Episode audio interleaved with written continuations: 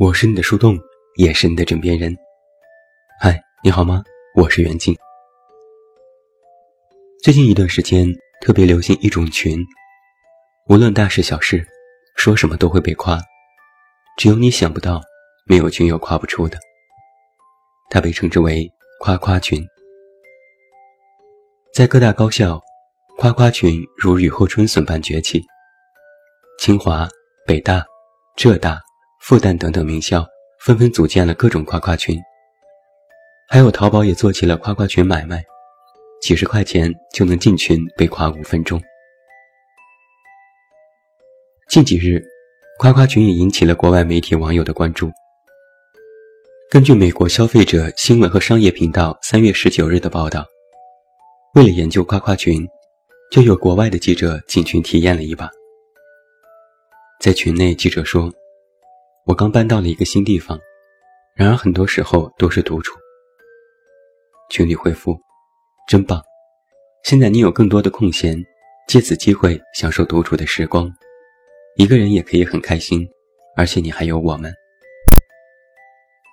然后记者说：“自己正在学习中文。”群里回复：“学无止境，你真是一个好学的人，我相信一定会成功的。”除了美国记者，俄罗斯和澳大利亚的媒体也对夸夸群进行了报道。报道中说：“被夸赞是人们想要获得归属感，被人喜欢，感觉有用，接受赞美，意味着我们在某种程度上被人认为是积极的。”这种感觉真好。其实夸夸群不是国内首创，在国外的某社交网站上，同样存在一个名为“夸我”的版面，已经有近十万的订阅者。在置顶帖内，有这样的一段话：在我们这里，你将意识到自己很重要，值得拥有现在的一切，你是生活的一部分。尽管有时候生活乱七八糟，但我们需要一些鼓励的话。而我们的网友对夸夸群的看法是：大型彩虹屁现场，真香。夸夸群是弱连接当中的正能量，它由来已久。早在2014年，豆瓣就有相互表扬小组，让大家分享生活中的小事。然后相互夸赞。该小组目前已经有十一万的成员，我也是其中之一。帖子的内容各种各样，除了各种搞笑外，还有一些新奇角度，比如有人用桂圆摆了个龙的造型，有人做了黑暗料理，有人在公司出了糗，然后一群人就在回帖里变着法儿的进行表扬。除此之外，还有更多人进行了心事分享，有些甚至是非常私密的，一般不对人讲的事，比如父亲家暴、癌症化疗、抑郁症治疗过程、有自杀倾向等等。那在这些回帖中，大家不仅进行鼓励，还提出了各种意见和建议。有人感叹，一开始本来是想求安慰的，但居然。从中找到了勇气和力量。那这些，其实都是人际关系当中弱连接体现出的正能量。你或许也会有过这样的经历：和亲朋好友有时也不太能畅所欲言，但如果和一个陌生人，反倒能说一点心事，甚至敞开心扉。弱连接是一种低成本的社交，在统一语境。共同话题下，参与门槛越低，依赖社交工具的程度越深，那么沟通就越容易开始。因为你知道，你们不会再联系，彼此不认识，你只有他一个社交账号，只要退出就再无瓜葛，他不会给你带来潜在的伤害，所以你有安全感。低成本的社交，更简单直接。更容易产生沟通，并且更易得到安慰。陌生人之间的交流，正能量总是非常容易凸显的。就像夸夸群，简单直接，富有情感。夸赞的模式让网友发挥自我价值和得到价值。通过不同角度的夸赞，碰撞出新的火花，就会带来意想不到的效果。有网友甚至还给这套沟通总结出了捧学，形成一门新的学问。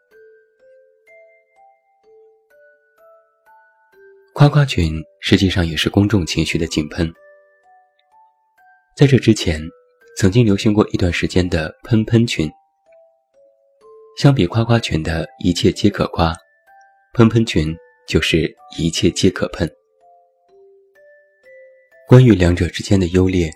北大清华的学子甚至举办过一次正儿八经的辩论赛，还登上了微博热搜。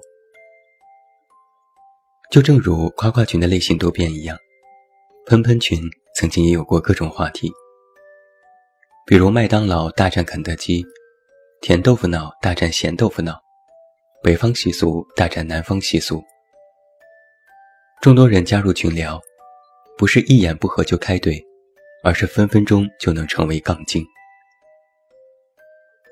但不管是夸夸群还是喷喷群，都是公众情绪井喷的产物。人们急需通过一些简单粗暴的方式来释放自我的情绪，并用夸赞或者是互怼来获得一种心理平衡。但很显然，夸夸群的姿态更加优雅一些，因为赞美毕竟是一件人见人爱的事情，无论是否真诚。人们都能够从中得到一些被肯定的感觉。他给予了网友一个需求被满足的空间，即便知道是彩虹屁，也乐此不疲。毕竟，不管是在现实还是在网络世界，人们已经习惯了挑剔，甚至在面对自己的时候，第一时间也都是看到缺点。而且，网络中随处可见的杠精。成为喷喷群的扩散模式。只要你遇到一个杠精，势必会被纠缠和烦恼，产生十分不愉快的情绪。人们在生活当中接触到的正面反馈太少，遇到的都是柠檬精和杠精。平日里积累的负面情绪太多，就急需一个出口进行发泄。那么夸夸群，就是对杠精这种存在的触底反弹。既然有人爱挑刺，那么就会有人爱夸赞。既然凡事都能够挑出毛病，那么凡事也都有积极的一面可以被肯定。杠精看到的永远都是事物的负面影响，那么夸赞就是从事物的积极一面进行鼓励和赞美。所以，夸夸群的迅速扩散，很大程度上。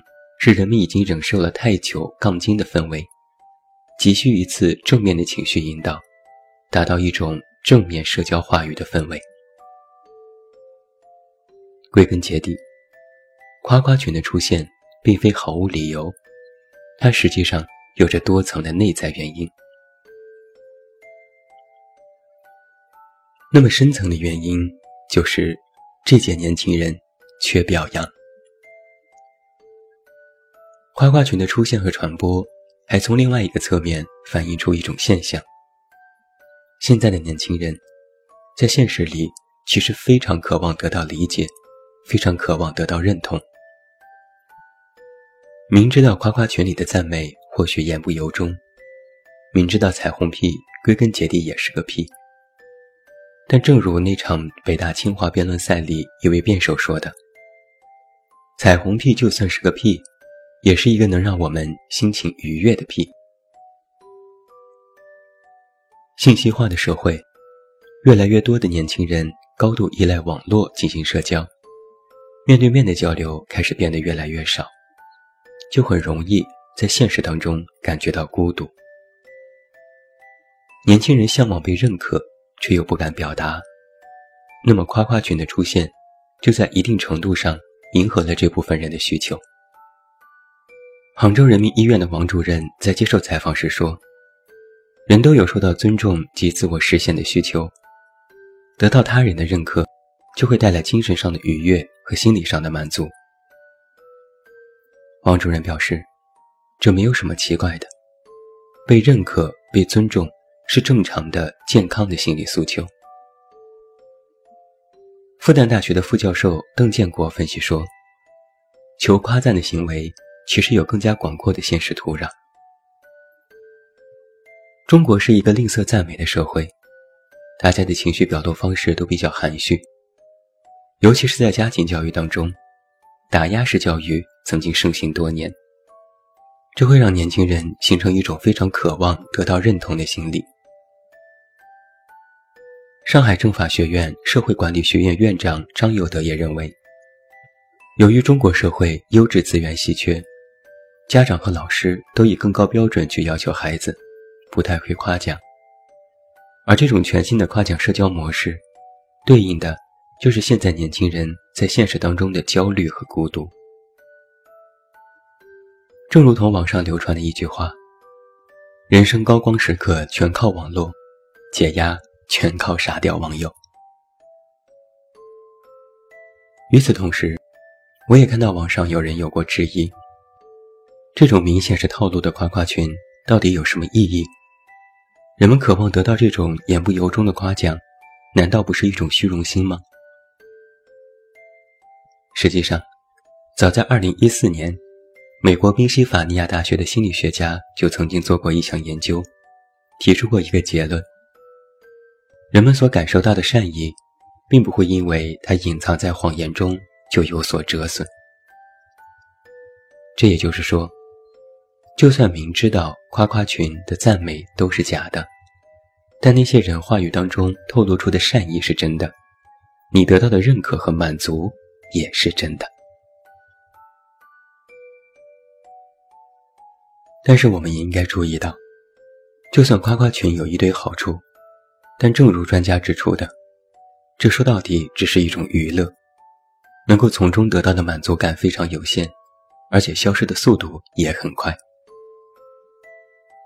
最近几天我就察觉到，夸夸群的热度已经开始下降，或许将来会和喷喷群一样消失，被人舍弃和遗忘，因为它毕竟不能实质性的解决人的问题，只是提供了一种心理需求。